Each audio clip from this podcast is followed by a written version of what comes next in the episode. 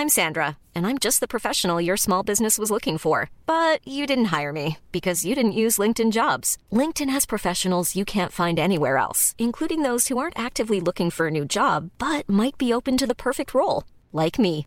In a given month, over 70% of LinkedIn users don't visit other leading job sites. So if you're not looking on LinkedIn, you'll miss out on great candidates like Sandra. Start hiring professionals like a professional. Post your free job on linkedin.com/people today. Hey, I'm Ryan Reynolds. At Mint Mobile, we like to do the opposite of what Big Wireless does. They charge you a lot, we charge you a little. So naturally, when they announced they'd be raising their prices due to inflation, we decided to deflate our prices due to not hating you. That's right. We're cutting the price of Mint Unlimited from $30 a month to just $15 a month. Give it a try at mintmobile.com slash switch. $45 upfront for three months plus taxes and fees. Promo rate for new customers for limited time. Unlimited more than 40 gigabytes per month. Slows. Full terms at mintmobile.com. Bienvenue dans Franco Patrimoine à CJMD, une présentation du ministère de la langue française du Québec. On est en mode patriotique aujourd'hui. Daniel Lapré, bienvenue. Merci d'être avec nous autres aujourd'hui pour parler de littérature québécoise et de l'école patriotique de Québec. Commençons par parler de patriotisme en littérature, peut-être en général. Est-ce que ça veut dire automatiquement romantisme? Parce qu'en faisant de simples recherches, on, se rend compte que les mots, les deux mots sont très liés.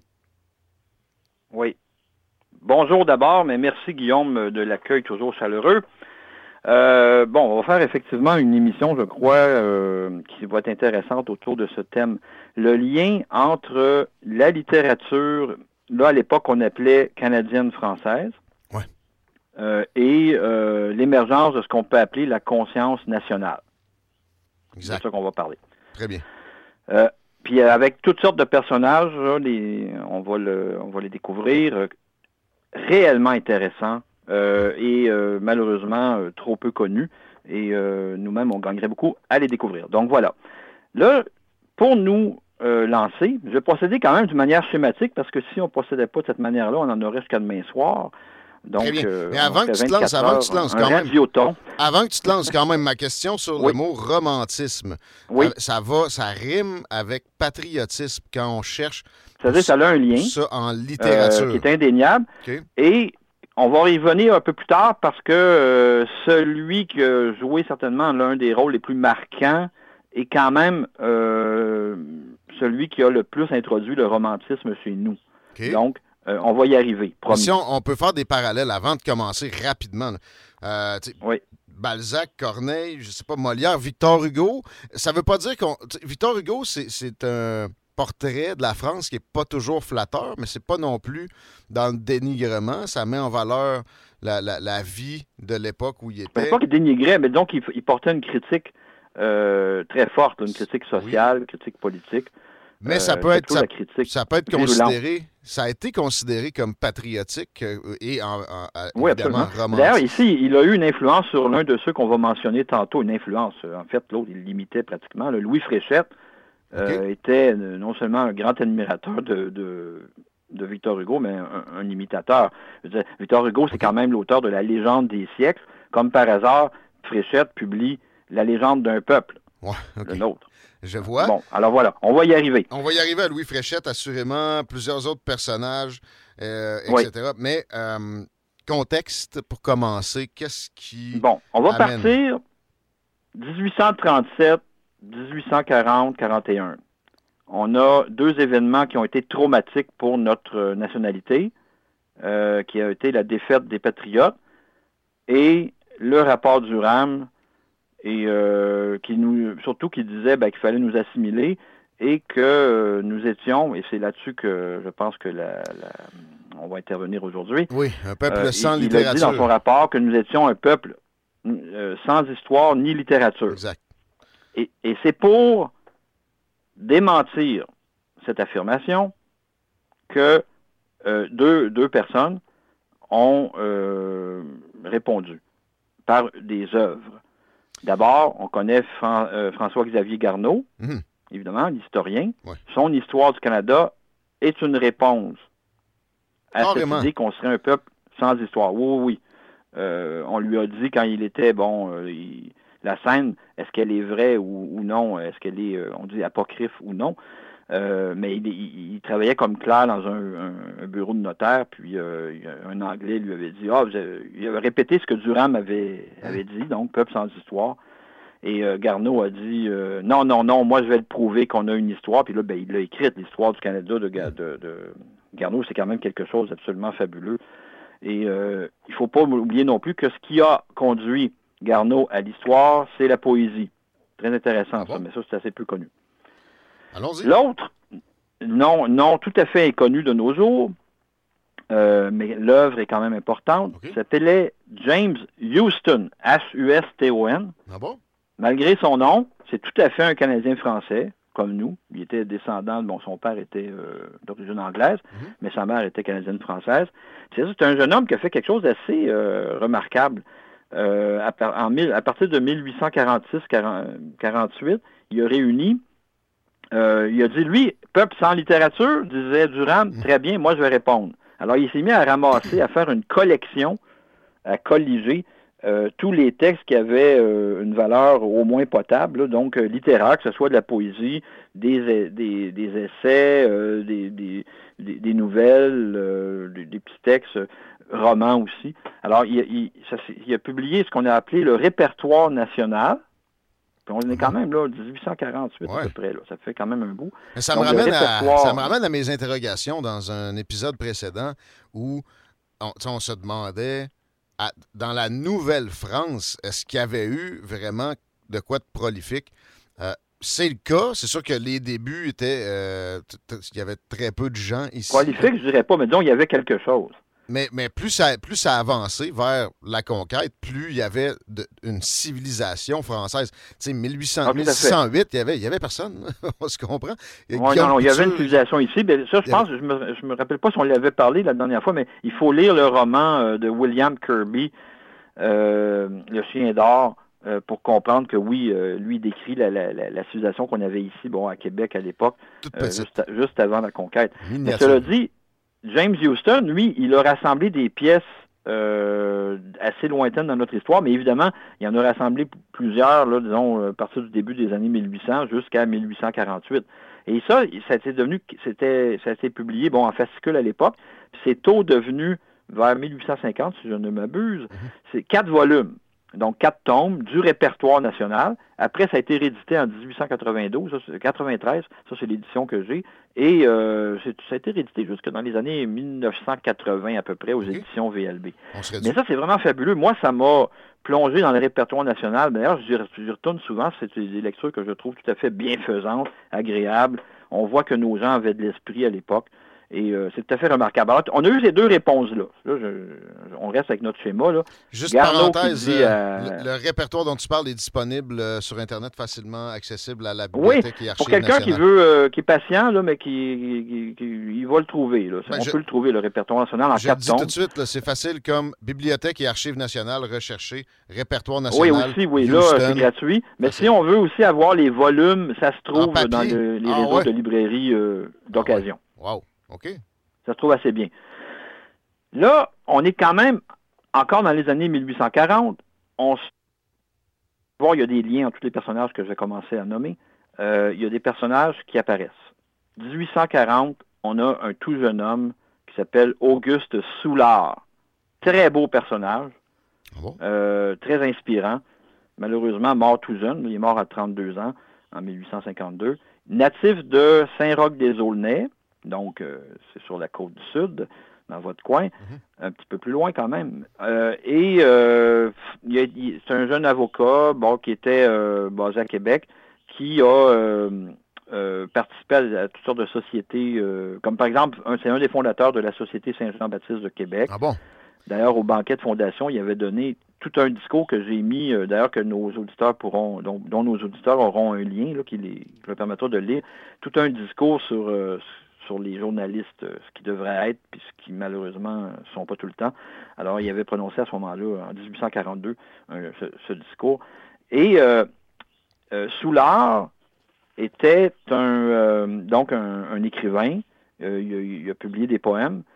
Il, a participé on pourrait dire, la c'était la, première fois qu'on sentait, sans que ce soit très formel, mais il y avait au moins une démarche de création d'un, on pourrait appeler ça aujourd'hui un réseau, mais donc une démarche euh, d'organisation, si on peut dire, de la vie littéraire à Québec.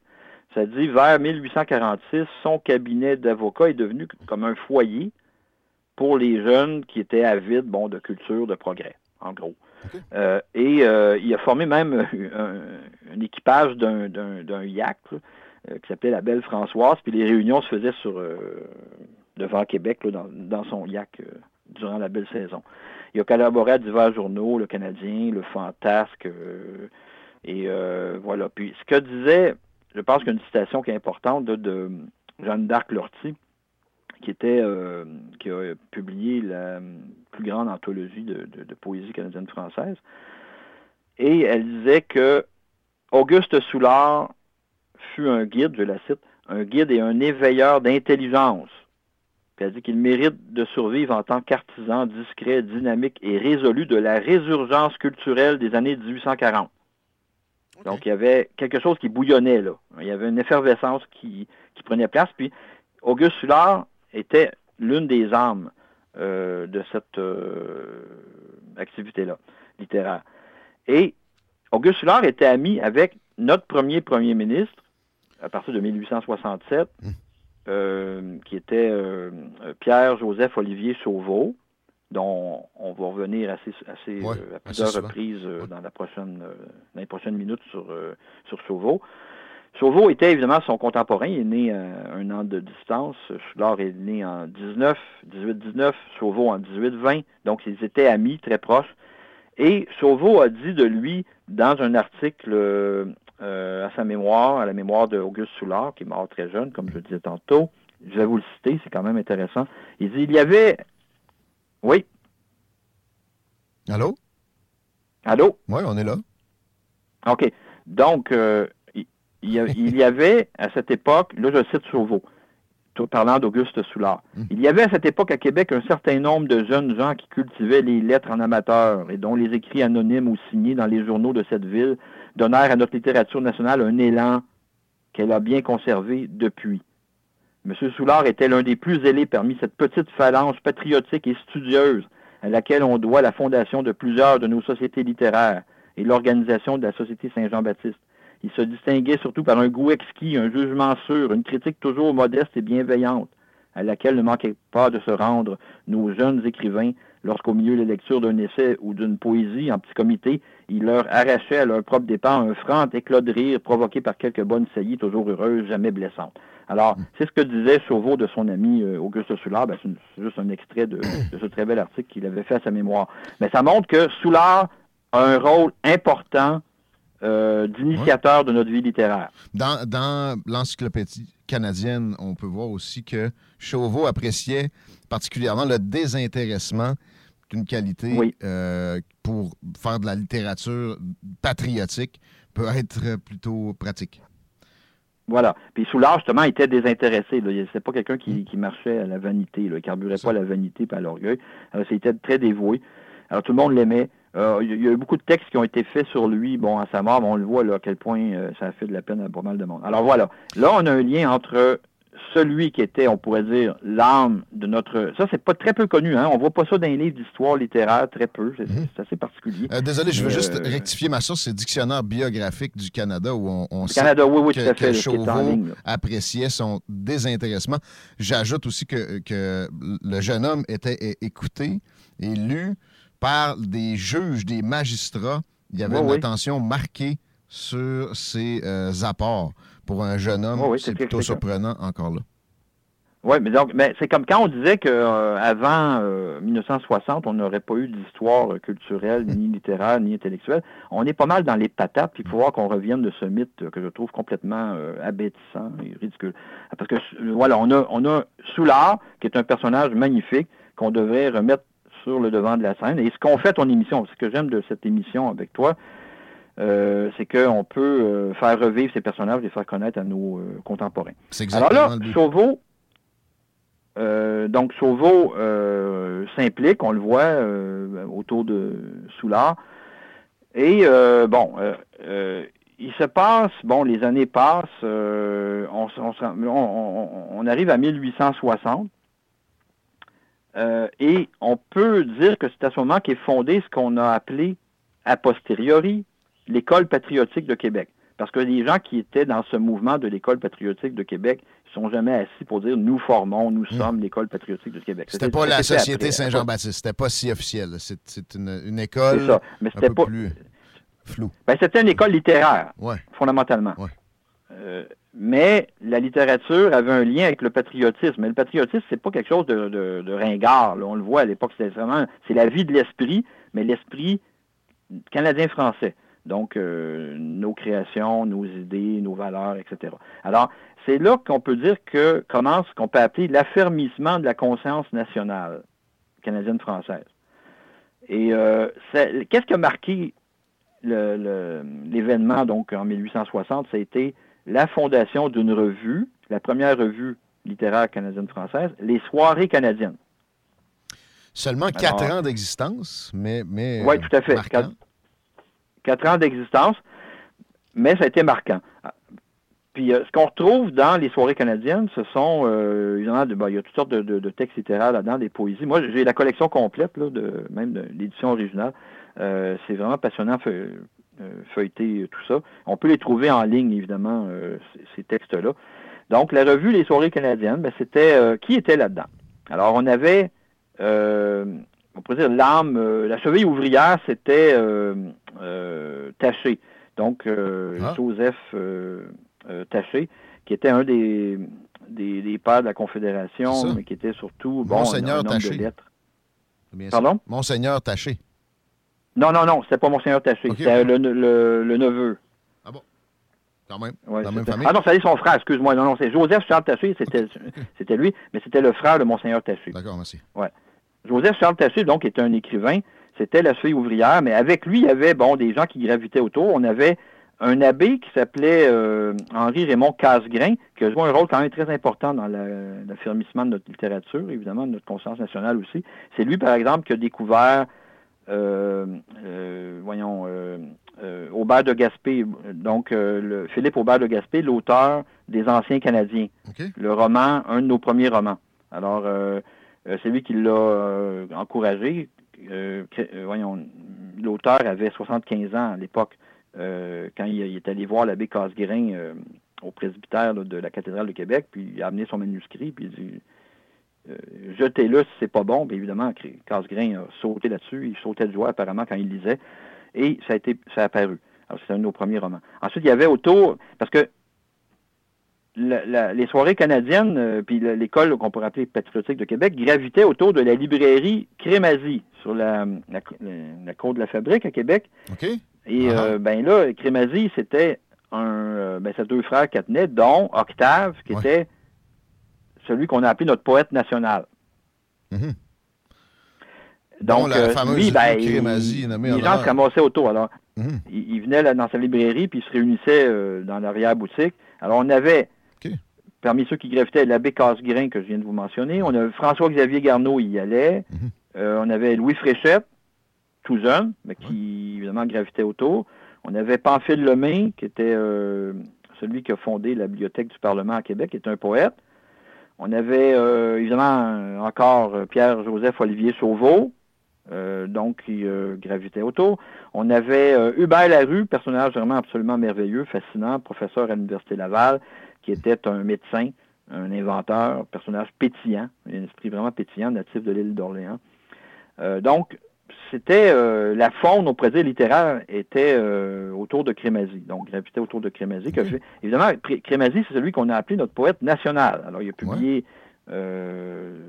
des, poèmes dans diverses revues. bon, après, bon, il est parti en France dans les années 1860, bon, parce que sa boutique allait mal, c'est une triste histoire puis il est mort comme en exil là-bas. Mhm. Mais là, Crémazie, on sait qu'il a joué un grand rôle dans euh, l'affermissement de notre littérature. Mais là, on va arriver à un personnage dont l'apport est totalement inconnu de nos jours, personnage euh, dont la vie est meilleure que, que, que les romans les plus rocambolesques. Millions of people have lost weight with personalized plans from Noom. Like Evan, who can't stand salads and still lost 50 pounds. Salads, generally, for most people, are the easy button, right? For me, that wasn't an option. I never really was a salad guy. That's just not who I am. But Noom worked for me. Get your personalized plan today at Noom.com. Real Noom user compensated to provide their story. In four weeks, the typical Noom user can expect to lose one to two pounds per week. Individual results may vary. Hiring for your small business? If you're not looking for professionals on LinkedIn, you're looking in the wrong place. That's like looking for your car keys in a fish tank. LinkedIn helps you hire professionals you can't find anywhere else, even those who aren't actively searching for a new job but might be open to the perfect role. In a given month, over 70% of LinkedIn users don't even visit other leading job sites. So start looking in the right place. With LinkedIn, you can hire professionals like a professional. Post your free job on linkedin.com slash people today. Qui était un prêtre, qui s'appelait John, à l'origine, il, il s'appelait John Holmes. OK. Puis là, attachez votre truc parce que c'est quelque chose. Ce qui s'en vient. On s'arrête euh, quelques instants là-dessus avec Daniel Lapré dans Franco Patrimoine, présentation du ministère de la Culture du Québec. Restez à l'écoute. De retour dans Franco Patrimoine, on parle de l'école patriotique de Québec avec Daniel Lapré. Avant que tu poursuives où euh, tu nous avais mis l'eau à la bouche, juste, euh, je parlais de toponymie là, brièvement tout à l'heure. La, la fameuse rue Crémazie à Québec, évidemment, euh, vient d'Octave Crémazie dont tu as fait mention. Mais il y a une rue à Lévis, on est la radio de Lévis, qui se nomme Oui. Octave Crémazie. Je tenais à, à le mentionner. On essaie toujours de faire un peu de toponymie dans notre euh, propos. Mais oui, reprenons où tu, tu nous as laissé il y a quelques temps, quelques secondes. Bon. Celui dont je vais vous parler, donc je vous disais, euh, qui s'appelait à sa naissance John Holmes, Ouais. c'est le principal accoucheur des vocations littéraires et euh, de l'engagement euh, de, de certaines personnalités importantes comme Pierre-Joseph Olivier Chauveau, notre premier, premier premier ministre, en faveur de l'in- l'instruction publique. Euh, je vous dirais d'en- d'entrée de jeu que si on était un peuple qui se respectait lui-même davantage que nous le faisons, il devrait y avoir des monuments à la mémoire de Jean. Je vous dirai pourquoi je dis maintenant Jean, Jean Holmes, euh, sur la les principales places publiques. Et c'est pas, c'est pas que Jean Holmes n'a pas cette reconnaissance-là. En Ah, pas du tout. on est très peu euh, enclin à, à ériger des statues. Finalement, il y a quelques Montcalm ou autres euh, personnages qui ont Ouais. droit à ça, plus devant le Parlement de Québec, où là, il y en a quelques-unes. Mais c'est assez euh, Mais là, maigre. Jean Holmes, lui, en tout cas, pour le rôle qu'il a joué euh, en faveur de notre peuple, c'est quand même énorme. Alors là, lui, ce- ce- il, naît, il est né au Vermont en 1799. Il était anglophone, évidemment, protestant. Hmm. Et là, gamin, à 15 ans, euh, il était très euh, pieux, hein, pour- comme protestant. Là, bon, euh, il s'adonnait à toutes sortes de pratiques de piété euh, assez intenses. Et là, ben lui, il a, il a appris, tu sais, le Vermont, c'est juste à côté du Québec, donc il apprend que de l'autre côté, à l'époque, on disait, le- il y avait le Bas-Canada, et euh, là, ben, il y avait un peuple de Canadiens français qui était pris euh, sous le joug de l'obscurantisme catholique, euh, que c'est donc affreux. Alors, lui, contre la volonté de son père, donc il fait ce qu'on appelle aujourd'hui une fugue. OK? Euh, il quitte le logis familial, s'en vient au Québec. D'abord, il, il Ah. atterrit dans le coin de Sherbrooke, Ouais. prend des petites jobines pour pouvoir sauver le peuple canadien-français des horreurs du catholicisme, Ah de l'obscurantisme catholique, selon ce que lui voyait à l'époque. Ouais. Alors là, il prend des petites jobines euh, dans des magasins, auprès de commerçants, euh, sur des fermes. Là, de fil en aiguille, il se ramasse à Yamachiche, près de Trois-Rivières. Là, ben, il y avait le curé de Yamachiche qui l'avait, euh, avait vu, de vie que, vu que ce jeune homme-là était très intelligent. Alors, il l'avait, bon, tout étant, bon, il était protestant, le petit garçon, mais il l'avait euh, pris sous son aile, puis il l'aidait à se trouver du travail, à faire des choses. En tout cas, un moment donné, de fil en aiguille, qu'est-ce qui arrive? Euh, John Holmes se convertit. Mhm. Euh, il devient catholique. puis en tout cas, les années, quelques années passent, puis il, se fait ordonner prêtre catholique. Alors pour celui qui venait euh, nous convertir, euh, pour nous sauver euh, des affres du catholicisme, mais on, voit que ça n'a pas tout à fait été selon le Ça a été vite, là. 1817, 3000 1817, il reçoit le baptême et la communion dans l'église de Yamachiche. Voilà.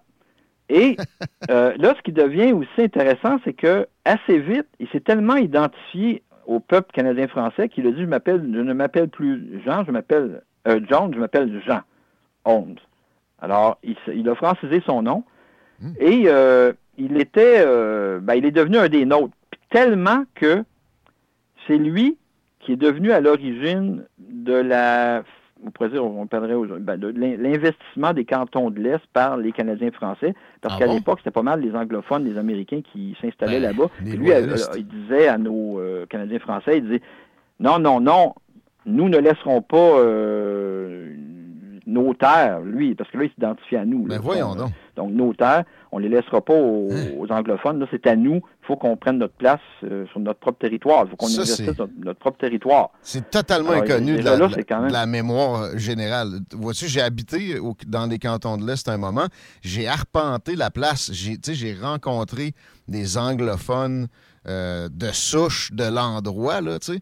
Et j'ai jamais eu euh, vent de quoi que ce soit euh, en termes de phénomène. Pourquoi les francophones avaient investi l'endroit? Parce qu'effectivement, ça se sent bien plus qu'à Québec, puis même Montréal maintenant, qui a eu une longue période où ce n'était qu'exclusivement ou presque anglophone. Le changement vers euh, la, prise de possession, entre guillemets, des francophones des cantons de l'Est vient de Jean Holmes, du Vermont. Oui, oui, c'est lui. à ce moment-là, il, était prêtre euh, au, séminaire de Québec, professeur. Puis évidemment, ben là, il, sonnait l'alarme. Il dit ben, il faut qu'on investisse les, cantons de l'Est, c'est à nous. Et là, lui, il aimait tellement notre langue que ce que Sauveau, dont on a parlé tantôt, euh, donc Pierre Sauveau, Euh, a écrit, puis là je le cite parce que c'est très beau ce qu'il euh, dit, puis lui-même fait une citation, je pense, qui est assez marquante. N'oublions pas qu'on a affaire à quelqu'un qui est né aux États-Unis, américain, anglophone.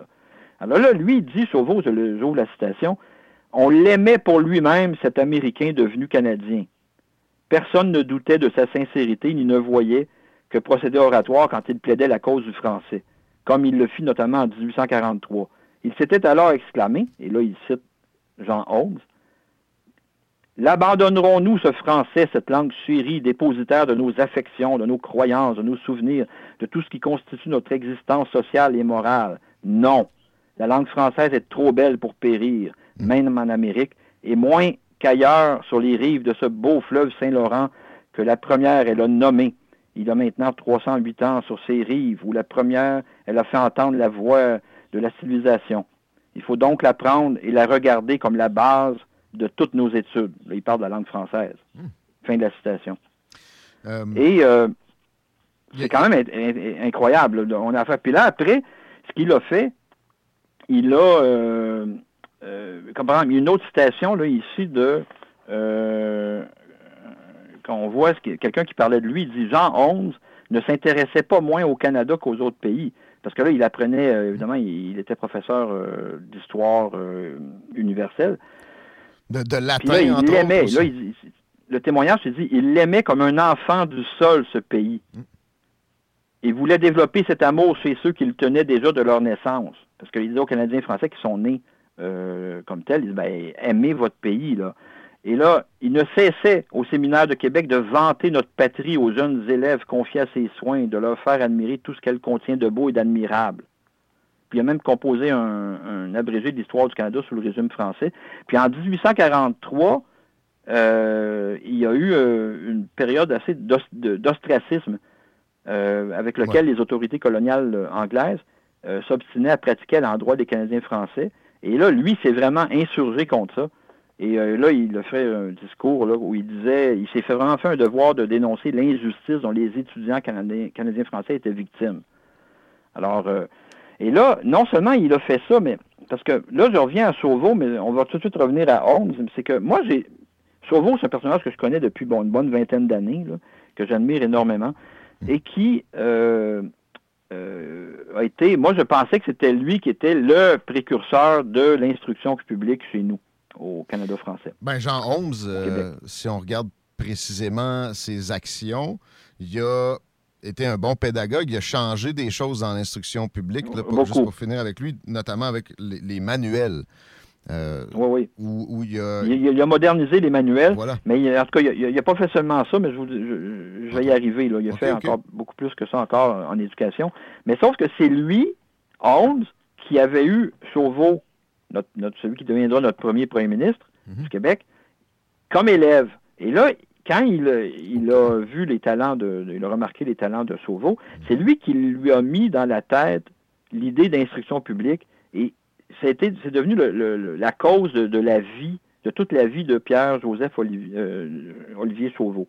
Donc, euh, c'est c'est vraiment Holmes qui est le précurseur principal de l'instruction publique chez nous, et notamment des écoles normales, et aussi de l'Université Laval, la création de l'Université Laval. Avant, ben, il est mort dix ans avant sa création, mais c'est lui qui, a, de ses à nos gens ici. Par ses enseignements, dont euh, à Chauveau, parce que puis je, voulais, qu'on précise, c'est ça, quand on parle d'instruction publique, évidemment, il n'était pas question euh, de laïciser nécessairement. Euh, ben, à l'époque, c'est pas quelque chose qui était dans l'imaginaire le, ou dans la conscience des gens. Là. C'était, ça faisait pas partie du paradigme. Donc, euh, ça se posait pas comme ça. Hum. c'était tout le monde était croyant, tout le monde était catholique, ça allait de soi, comme tout le monde L'instruction tout court. Bon, voilà. C'était un donné qui était là. Mais c'était pas euh, c'était pas dans une euh, en tout cas c'était loin d'être étroit d'esprit ce qu'il faisait là, bien au contraire. Mm. Parce que par exemple, il est allé Holmes a passé de longs mois en Europe et là ben là il s'est il a pris contact avec les, institutions les plus avancées pour qu'on puisse importer ici, faire venir ici les instruments scientifiques euh, les plus à la fine pointe de l'époque. les, les, manuels de littérature, les manuels scientifiques aussi. Alors, il a euh, disséminé tout ça dans euh, notre système euh, d'enseignement à l'époque, donc qui était les séminaires, les couvents, etc. Alors, ça, a été un, événement, l'année qui a passé là-bas, c'est un événement très important parce que ça a permis aux sciences ici de se développer considérablement. Alors, mais là, on a parlé de Crémazie tantôt, qui était notre poète national, donc qui a eu un grand, qui a joué un grand rôle dans l'éclosion de l'école patriotique de Québec. Il était, responsable du lieu où ça, se, ça foisonnait. Pardon? Il était responsable du lieu où il y a eu beaucoup de. Je parle de, de oui. là. Il y a eu beaucoup de. Oui, mais il y a eu ça, mais c'est que encore là, c'est lui qui a reconnu quand euh, les, talents d'Octave Crémazie, quand Crémazie était euh, élève au, ah, Petit Séminaire de Québec. On parle de Jean Holmes? Oui, oui, tout à fait. C'est lui qui a dit Ah, ah celui-là, il a, il a, vraiment un talent littéraire, un talent, poétique, quand okay. avait à peine 12 ou 13 ans. C'est lui qui l'a entrepris puis qui l'a mis en trajectoire. Ah bon? Puis on parle de celui que tout le monde reconnaissait comme notre poète national, donc euh, mhm. au moment de l'affermissement de notre conscience nationale.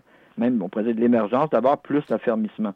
Alors, Crémazie a joué un grand rôle là-dedans. Mais encore là, qui a initié la, vocation littéraire, ben, mhm. c'est Jean Holmes encore. Ça, c'est quand même majeur. C'est incroyable. C'est paradoxal aussi. Là.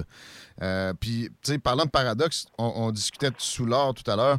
Je lisais dans certains écrits sur sa personne que euh, on considérait les, conditions où lui s'est instruit comme les, plus optimales depuis la conquête anglaise. Donc, les permissions, entre guillemets, ou en tout cas ce que, ce que les Canadiens français ont obtenu au fil du temps comme, comme possibilité laissée euh, par les Anglais. On fait en sorte qu'il y a eu une, rébellion et euh, ben, ça, c'est une partie, mais en tout cas, une, prise de conscience de notre euh, nationalité et de, nos possibilités. Mais, mais, comme on voit, c'est pas été seulement ce que, ceux qu'on appelle les patriotes, dont mm-hmm. le mouvement nationaliste d'aujourd'hui ne fait que parler d'eux. Là.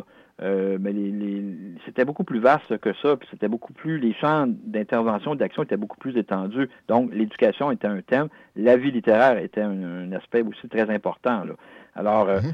C'est pour ça il faut sortir un peu de, moi je dirais, de l'encacanement, de dire tout réduire aux patriotes, tout réduire. À un moment donné, non, non, c'était beaucoup plus complexe que ça, donc beaucoup plus intéressant. Mais les, les Delors-Rémier ici euh, devaient avoir des inspirations, et c'est ça. Ben oui, puis oui, il y a eu des inspirations, mais il y avait euh, d'autres courants qui, étaient quand même méritoires, euh, mm-hmm. eux aussi. Alors, mais donc Jean Holmes a, joué quand même ce rôle-là d'éveilleur de, ce qui est devenu notre conscience nationale. C'est quand même assez extraordinaire comme, comme, euh, comme fait historique. Alors, sans lui, ça ne veut pas dire que ces choses-là, comme par exemple la création de l'Université Laval, la création des écoles normales, ce qu'on appelait les écoles normales, euh, ici au Québec, ben sans lui, ça ne veut pas dire que ça ne serait pas arrivé, mais disons qu'avec lui, c'est arrivé beaucoup plus vite. Exact. Il a, propulsé. Et euh, on, peut vraiment penser que l'Université Laval n'aurait pas le, même nombre d'années à son actif, carrément. Puis entre autres. Euh, oui, puis aussi, évidemment, avec tout ce qu'il lui a apporté en termes de, connaissances scientifiques, donc, qui a importé d'Europe, euh, donc, c'est remarquable. Alors, Jean Holmes, euh, c'est quelqu'un, donc, cet abbé-là devrait être davantage reconnu. Et euh, moi, je suis pas mal sûr que c'est la première fois depuis plus que 100 ans qu'on parle de lui à la radio, là. Probablement, malheureusement. Ah oui, oui. Ben, heureusement qu'on est là pour s'y adonner. Et il y a quand même un peu de matériel à trouver si vous avez envie de vous informer ah davantage sur Jean Mais en termes en fait, de matériel, il va y avoir cet automne un livre, parce qu'il y avait euh, prononcé, parce qu'on n'a pas beaucoup d'écrits de lui, bon, facilement accessible. Alors, il y avait, euh, en 1848, ça a duré euh, six conférences. Donc, il a donné six conférences dans la basilique de Québec, très importantes auxquelles à peu près tout le monde qui, comptait bon, avait assisté. Et ça, a été marquant, ça les conférences. Et les, conférences vont être euh, publiées de nouveau cet automne. Je suis un peu derrière ce projet-là. Donc, euh, pour qu'on puisse voir un peu la pensée de cet homme-là, bon, qui était catholique, effectivement, mais moi, je considère que faut qu'on arrête de voir ça comme un défaut, là, peu importe notre opinion sur le, la foi catholique, là, la question n'est pas là, mais il faudrait qu'on commence à, comprendre euh, cette foi qui était celle quand même de à peu près 10-12 générations de nos ancêtres. Là. Alors, ça veut-tu dire que nos ancêtres étaient toute une bande de caves et de taris parce qu'ils étaient croyants? Moi, je ne le crois pas. Euh, je crois qu'il faut quand même regarder. Alors lui, évidemment, il, élabore une pensée catholique dans cette, ces conférences, mais mhm. euh, évidemment en lien avec les enjeux de société comme ils se posaient à l'époque. Et c'est vraiment très intéressant. Puis moi, ce qui m'avait fasciné, c'était de voir à quel point, dans ces conférences, on le voit parler de la femme en termes assez surprenants pour l'époque. Ah bon? Euh, on va aussi parler de, l'astronomie, de toutes sortes de sciences. Il intègre tout ça là-dedans. C'est vraiment, vraiment intéressant. Je ne croyais pas qu'on pouvait être si avancé à l'époque. Peux-tu nous donner des, euh, précisions? Ça, ça m'intrigue sur la femme à l'époque par un, catholique. Ben, disons euh, la, il la met vraiment de l'avant. Il dit que bon, elle, a un rôle important dans la, société, dans la nation. Euh, il appelle à ce que ce soit bon davantage reconnu. Euh, pour l'époque, c'était quand même pas mal, surtout qu'il était euh, de la part d'un prêtre. c'est assez surprenant. On croit que c'est assez surprenant de nos jours, là, mais on voit qu'il y avait quand même pas mal d'esprit qui comprenait que la femme ne devait pas être traitée comme une, personne moins importante que l'homme, nettement. Alors, c'est vraiment intéressant ce qu'il a écrit. Alors, donc, le livre va pouvoir sortir l'automne prochain. on tiendra les gens au courant. Et il y a toujours des liens euh, dans la, le, post, pardon, la publication sur le site Internet de CGMD avec énormément de, matériel, gracieuseté de Daniel Laprès. Euh, le, temps est, presque à une euh, finale pour ce bloc-ci. Je te laisserai procéder, Daniel. OK, voilà. Là, il faut quand même arriver à Pierre Chauveau donc qui était la pupille, l'élève de Jean Holmes, dont on vient de parler. Chauveau, à 18 ans, là, on va je vais quand même y aller assez vite, mais à 18 ans, Pierre Chauveau euh, publie déjà des poèmes. Donc, des poèmes à saveur politique. Euh, on est en 1838. Bon, les, patriotes, ça vient d'arriver. Euh, il a fait un poème assez virulent contre Sir John Colborne, le gouverneur qui est, qui est le pendeur de nos patriotes. Donc, euh, poème qui dont le titre est Adieu à Sir John Colborne. Il a fait un poème qui s'appelle aussi L'insurrection, évidemment, qui parle de l'insurrection des patriotes. On le retrouve député à 24 ans, député de Québec. OK. Puis, on le voit assez vite s'intéresser à l'instruction publique en tant que député mhm. et euh, ministre, un peu plus tard, et il est devenu surintendant de l'instruction publique quand cette instance a été créée. Et il a parti dès 1858 une publication quand même importante, le Journal de l'instruction publique, qui a duré à peu près 25 ans. Il est l'auteur du premier roman, un des premiers romans canadiens dont le titre est Charles Guérin, que j'ai beaucoup apprécié, que je recommande euh, aux gens de, lire. Euh, il y a de très belles pages là-dedans. Euh, il a publié aussi Les souvenirs et légendes. Ça, c'est vraiment intéressant. Il, raconte là-dedans le Québec, on pourrait dire pittoresque, la ville de Québec, Lévis est aussi là-dedans. Donc, euh, tel que c'était, comment on vivait là, dans les années 30, 1830, 40, toutes sortes d'événements, de, comportements, les mœurs. C'est vraiment intéressant, c'est assez amusant même parfois. Ensuite, un très long poème qui, selon le titre, est Donnacona, donc euh, le chef euh, autochtone qui, a, qui était là quand Jean Cartier est arrivé. Exact, à Il a fait des discours politiques majeurs qui était euh, parmi les plus grands, importants discours euh, politiques de l'histoire du peuple qu'on dit québécois aujourd'hui, mais qui était le peuple canadien-français. Euh, d'abord, à l'inauguration du monument des Braves à Sainte-Foy. Ensuite, à l'inauguration du monument Cartier-Brébeuf dans Limoilou, qui était l'endroit où Brébeuf, les Jésuites s'étaient installés dans le temps de Brébeuf, mais aussi où Jacques Cartier avait hiverné, hein, sa première hivernation ici, c'était là. Alors, ensuite, le monument euh, funéraire de François-Xavier Garneau, qui était son ami, et d'ailleurs sur lequel il a écrit une biographie. Donc, euh, euh, Chauveau a écrit une biographie sur Garneau. Donc, le monument funéraire au cimetière euh, Belmont à Québec. Donc, il avait fait un discours assez majeur qui va être dans les liens donc dont Guillaume a parlé il y a quelques secondes. Et aussi, il a écrit une histoire de l'instruction publique, qui est quand même, qui en dit long sur l'homme qui était Chauveau, parce que Chauveau, bon, a été premier ministre du Québec de 1867 à 1873. Puis ce qu'on comprend, c'est que c'était pas un homme qui aimait la politique, qui aimait le pouvoir. Il n'a pas couru après ce poste-là, on y a comme mis.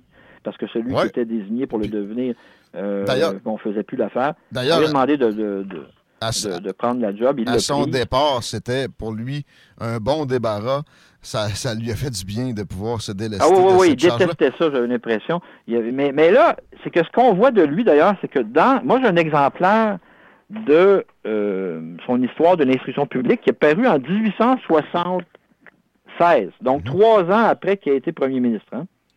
Quand même. Puis ce qu'on voit dans la, première page du livre, quand on, voit le titre avec l'auteur, ça dit L'instruction publique au Canada, précis historique et statistique par M. Chauveau, puis là, il se décrit pas. C'est même pas écrit qu'il a été premier ministre du Québec, parce que ce livre-là, donc, paraît trois ans après qu'il a été premier ministre. C'est pas du tout écrit euh, premier ministre, c'est pas ça qu'il a mis. C'est pas un titre qui semblait lui importer beaucoup.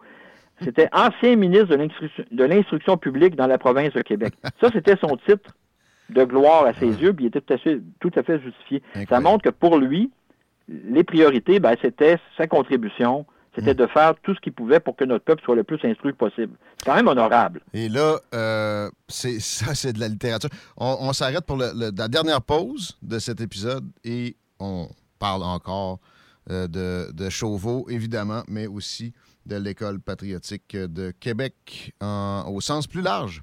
Vous écoutez Franco Patrimoine. Toujours avec Daniel Lapré dans Franco Patrimoine pour parler de l'École patriotique de Québec. Merci au ministère de la langue française de nous aider en ce sens et euh, de permettre les recherches qui euh, euh, sous-tendent les propos qui sont tenus ici aujourd'hui. Daniel Lapré, bon, est en mode recherche en ce sens-là depuis des années. On sent que l'appréciation de cette école patriotique de Québec-là, pour toi, passe beaucoup par euh, ce, qui, a été transmis en termes d'instruction. Le patriotisme a généré de, beaux papiers, mais surtout euh, le développement de l'instruction publique. Ben, c'est comme ça que Sauveau le comprenait, lui. Euh, puis il n'y avait pas tort.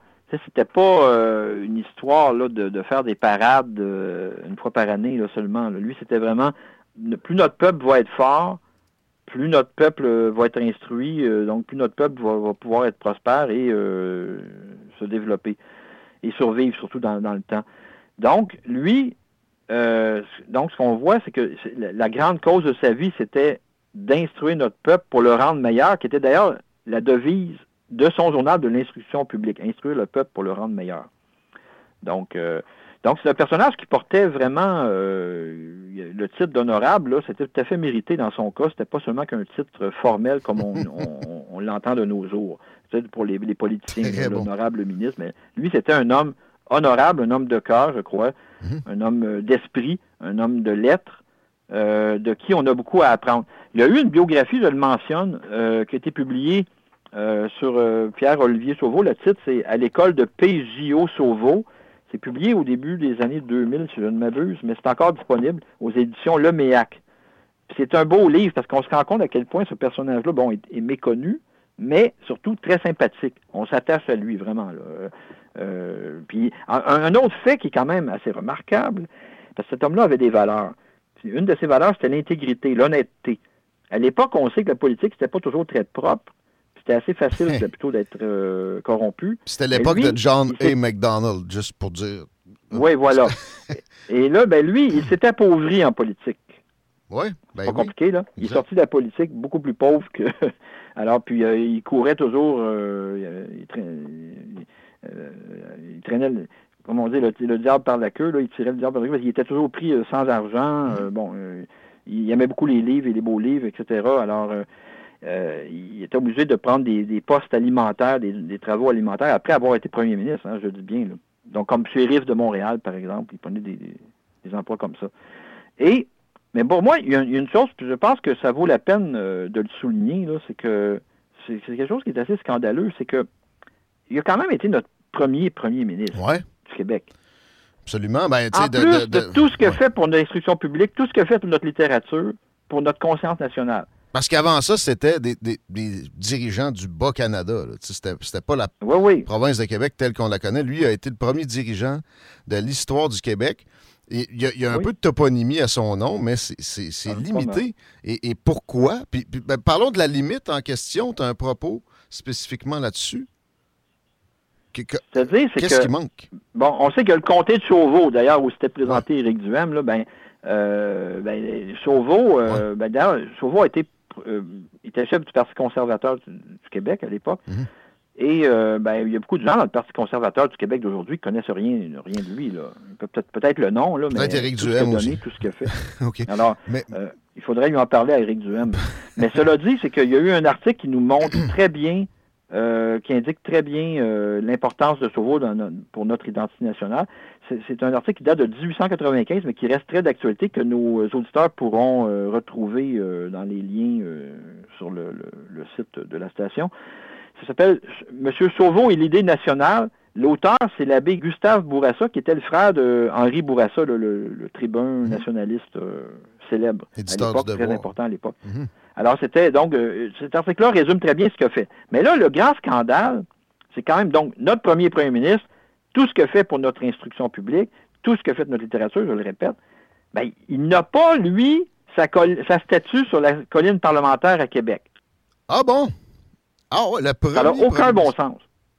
Tu sais, euh, ça a été un passage chaotique, euh, difficile, dont on l'a dit, il voulait peut-être se débarrasser, mais il est resté là quand même en poste euh, autour de Six six ans. ans.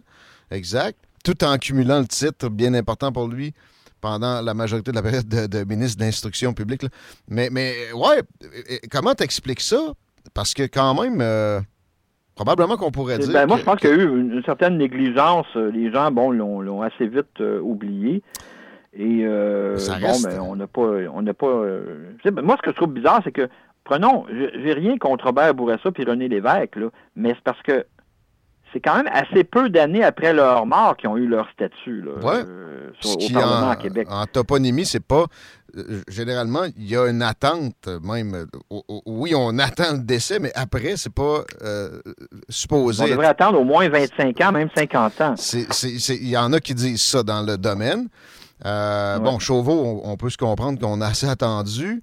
Et est-ce qu'il y a quelque chose de vraiment controversé dans sa présence, outre le fait que ce soit un Non, moi, je conservateur? crois pas du tout. C'est purement l'ignorance de, de- de sa- contribution, son Ouais, apport. mais là, Duplessis est là. Tu sais, Duplessis, il y a- de la haine à son endroit carrément dans, dans plusieurs milieux encore aujourd'hui.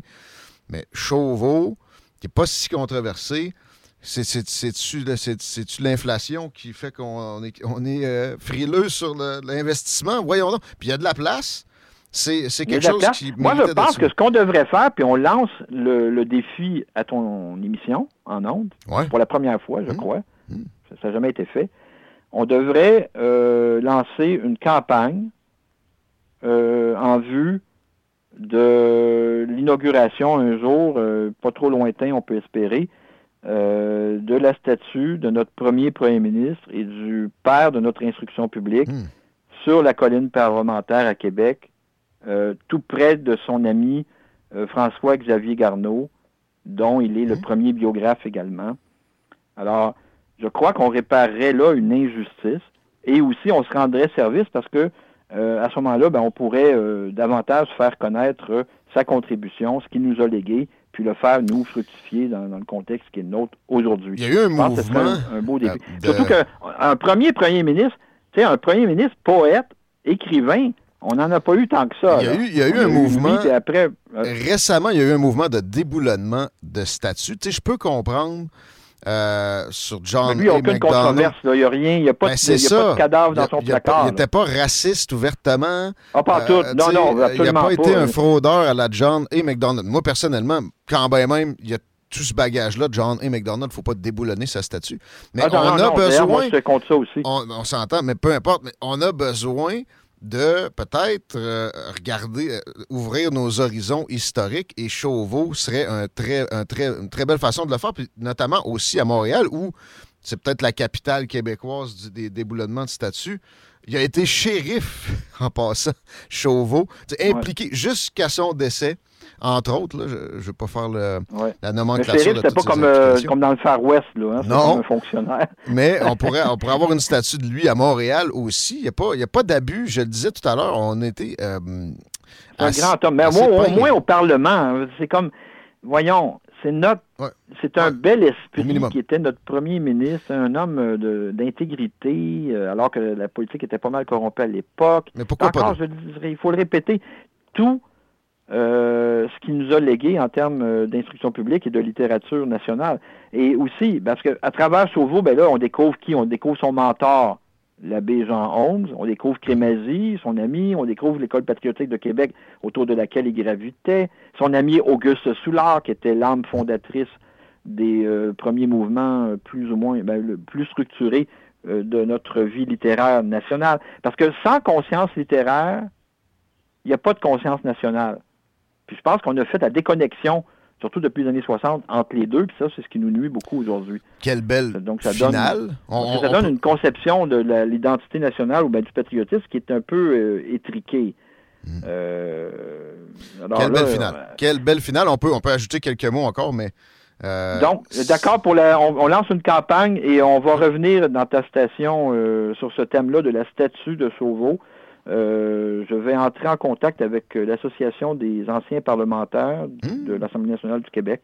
Ça, c'est le premier contact que je veux prendre. Voilà. Mais si on pouvait faire une campagne média autour de ce thème, je crois qu'on rendrait un grand, grand service à notre histoire, à notre conscience nationale et aussi à la mémoire de ce grand homme. J'ai un- une petite crainte que le, le- le qualificatif, le mot conservateur nuise à ça, mais pourtant, tu sais, c'est pas. ben, je je pense qu'il y a des conservateurs aujourd'hui qui se revendiqueraient de ce lien-là, mais c'est pas, c'est pas la même chose.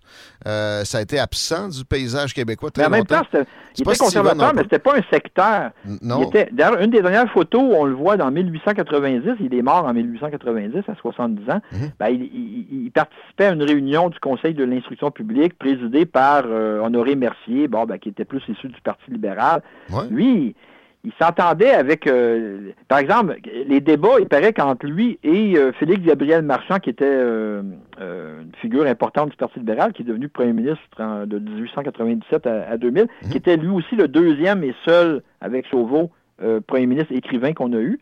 Ben, les deux, il paraît que les débats en chambre étaient savoureux entre les deux. Là. Ça, c'est quelque chose qu'on on pourrait aussi travailler à, à remettre en valeur dans un, éventuel autre podcast, mais euh, autre balado.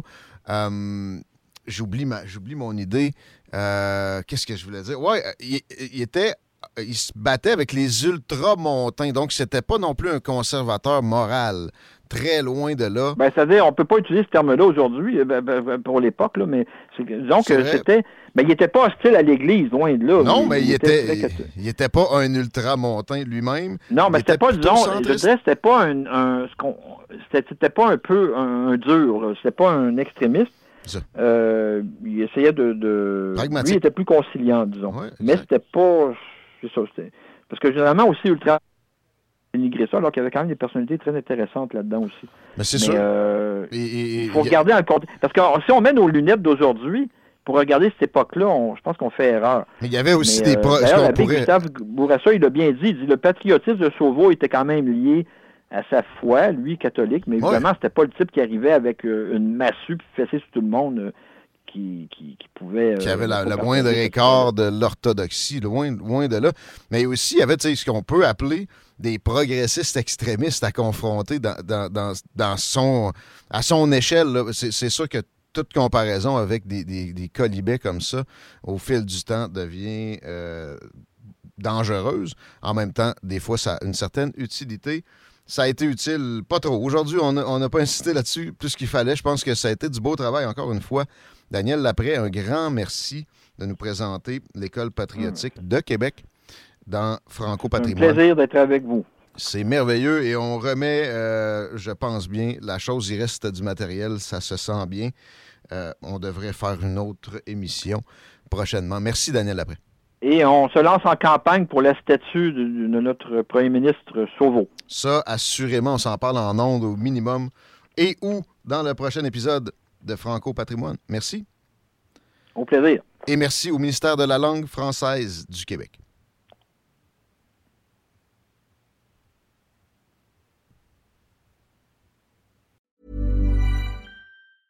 Even when we're on a budget, we still deserve nice things.